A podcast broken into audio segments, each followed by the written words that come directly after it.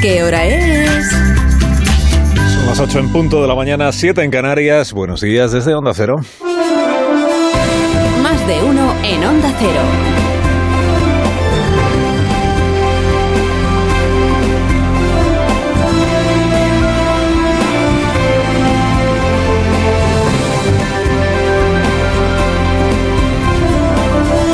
¿Cómo están? Bienvenidos a una nueva mañana de radio 27 de octubre del año 2022. 155. Hubo un tiempo en que decir este número en España era mentar lo prohibido, incurrir en anatema, ser por tanto anatemizado. Hubo un tiempo en que 155 significaba botón nuclear. Así se referían a él las crónicas periodísticas y los políticos que hacían confidencias a calzón quitado, ¿no? Apretar el botón nuclear. Hubo un tiempo en que activar el 155 era visto como sinónimo de abrir las puertas del infierno. Un camino sin retorno. El día de la bestia, el apocalipsis autonómico. Activar el artículo 155 de la Constitución hasta que se activó. Hasta que se apretó el botón nuclear y no hubo ni infierno, ni apocalipsis, ni nada. Hoy se cumplen cinco años del día en el que todo cambió. Señorías, el resultado de la votación es presentes 262, votos emitidos 262, sí 214, no 47, abstenciones 1. Por lo tanto, queda aprobada la propuesta en relación con el requerimiento del Gobierno al Senado de aprobación de las medidas a las que se refiere el artículo 155 de la Constitución, con la incorporación de los votos particulares ya referidos. No es verdad que el Senado solo tenga notoriedad ahora que Sánchez y Feijóo celebran allí sus debates sobre el Estado de la Nación mensuales. Fue en el Senado, donde ocurrió lo más relevante de un día como este de 2017, un 27 de octubre, la aplicación del artículo 155 de la Constitución, previo requerimiento al presidente Puigdemont, requerimiento que éste ignoró, y a iniciativa del Gobierno de la Nación, del señor Rajoy. El Senado debatió y aprobó que se obligara a la comunidad autónoma catalana a cumplir la ley para proteger el interés general. Cese del presidente de la Generalitat de Cataluña. Cese del vicepresidente de la Generalitat de Cataluña y del resto de consellers del Gobierno autonómico. Extinción del Consell de Transición Nacional. Extinción del patronato. Rajoy destituyó al gobierno catalán, desmanteló las minas independentistas de que habían ido sembrando la administración la pareja Puigdemont-Junqueras y disolvió el Parlamento. Les informo que hoy he disuelto el Parlamento de Cataluña y que el próximo 21 de diciembre se celebrarán elecciones autonómicas en esa comunidad autónoma. Aquello que nunca antes había sucedido, sucedió. Con el respaldo de la abrumadora mayoría del Senado, encarnada en el PP, el PSOE y Ciudadanos. Y no ardió Cataluña. Ni se desmoronó el Estado de las Autonomías. Ni se atrincheró el presidente en la Plaza San Jaume, ni se atrincheró la señora Forcadell en la Ciudadela. Sí ocurrió que de la votación del Senado se borró el senador Montilla, alegando que un expresidente de la Generalitat no podía contribuir a la suspensión de las instituciones catalanas. En realidad, al borrarse, a lo que estaba contribuyendo, afortunadamente sin éxito, era al secuestro independentista de la Generalitat, para emplearla como arma de destrucción de la Constitución española. Porque aún se resistían entonces los Montilla del PSC a asumir que el 155 no sepultaba la Generalitat, sino al contrario, la rescataba, la liberaba de las manos de quienes se habían apropiado de ella indebidamente para convertirla en lo que nunca fue la Generalitat de Cataluña. Porque la Generalitat de Cataluña fue ideada y bautizada así por el gobierno de la República en el año 31, gobierno de España. Porque fue recuperada y restablecida por el decreto de Suárez del año 77 avalado por las Cortes. Las Cortes de España. Nunca fue una institución soberanista. Mucho menos independentista.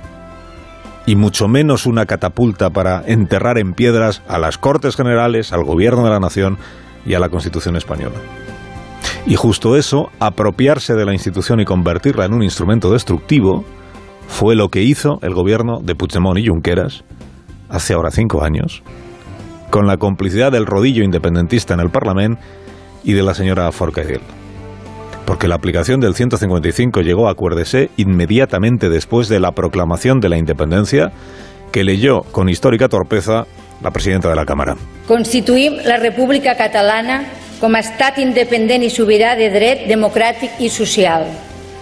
Posem en coneixement de la comunitat internacional i les autoritats de la Unió Europea la Constitució de la República Catalana i la proposta de negociació amb l'estat espanyol. Fem una crida a tots i cadascun dels ciutadans i ciutadanes de la República Catalana a fer-nos dignes de la llibertat que ens hem donat. El resto de la historia, pues usted lo recuerda bien, los estados de Europa ignoraron la proclamación. El presunto gobierno de la República Catalana, en lugar de reunirse de inmediato para empezar a ejercer como tal, se fue de fin de semana. El martes siguiente el fiscal general del Estado presentó su querella por rebelión y 24 horas antes el señor Puigdemont estaba saliendo de Strangis camino de Bruselas. Cinco años después, Puigdemont es un jarrón chino al que ya nadie rinde honores como verdadero presidente en el exilio y todas aquellas bobadas que se dijeron entonces.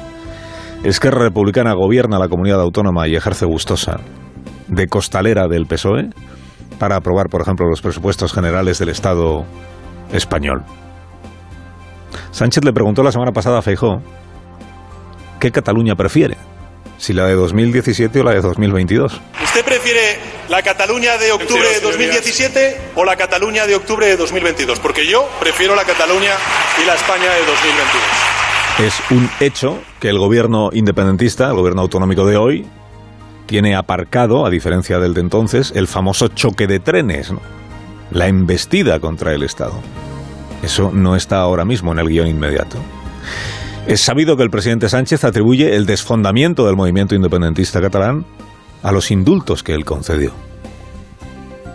Acostumbra a obviar el presidente que para que él pudiera indultar, antes alguien tuvo que denunciar, instruir, documentar, juzgar y condenar.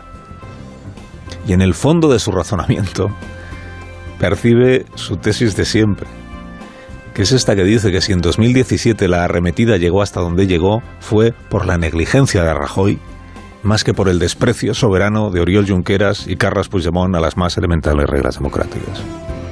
Es decir, que de haber estado gobernando él, nunca habría habido ni referéndum ni proclamación de la independencia. Y nunca habría sido necesario aplicar el 155.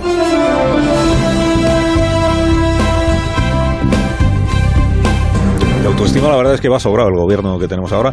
Anteayer les propuse asumir como lema Somos la caña y es evidente que me quedé pues muy corto. El crecimiento de España este año va a ser el doble que el de las economías avanzadas. Cuatro puntos más que Estados Unidos, un punto más que la zona euro, tres puntos más que Alemania, un punto más que Italia, un punto más que el Reino Unido, dos puntos más que en Francia. ¿Sigo? Sí, sigo, sigo, sigo, claro. Y si somos los mejores, bueno, y qué bueno y qué.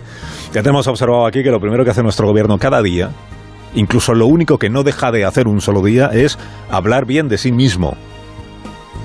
Cultiva el autoelogio con la misma soltura con la que el presidente Sánchez plantó ayer un árbol en Kenia. Fíjate que el árbol lo plantó ayer y el árbol mide ya hoy 7 u 8 metros, créaselo. Es infinitamente más alto que cualquier otro árbol que haya plantado cualquier otro gobernante del mundo entero. Todos los organismos nacionales e internacionales avalan que nuestro país liderará el crecimiento de la eurozona en 2022 y 2023. Esto. Somos los mejores. ¿De qué recesión? Ni, ni técnica ni no técnica. Ayer la ministra Montero subió a la tribuna del Congreso a proclamar que somos líderes. Somos los números uno. Todos los rankings es una cosa fabulosa, claro. Porque permiten generar esta idea tan engañosa de que somos el país líder de Europa. A ver, el indicador de crecimiento lo que mide es cuánto has mejorado en proporción a lo que eras tú mismo hace un año. A que España crezca más que Alemania no significa que en términos absolutos seamos ahora nosotros el motor económico de Europa, entiéndame. Somos la cuarta economía. Creciendo el año que viene un 2%, que es lo que tiene calculado el gobierno, seguiremos siendo la cuarta economía. Alemania, decreciendo un 0,4%, que es lo que tiene calculado el gobierno alemán, seguirá siendo la primera economía. La ministra idea de este ranking, claro, porque es el más favorable. En lugar de compararnos con toda la Unión Europea, nos comparamos solo con los países de la zona euro. En lugar de comparar el PIB que tenemos o el que teníamos antes de la pandemia, lo que comparamos es el porcentaje de crecimiento en comparación con el año pasado, que fue un, un año en el que éramos nosotros, habíamos crecido menos que Alemania. Y entonces, y entonces, nos sale que somos los primeros. Bueno, tal como el PP prefiere fijarse en cómo estábamos antes de la pandemia para predicar que somos de los pocos que aún no ha recuperado lo que entonces teníamos.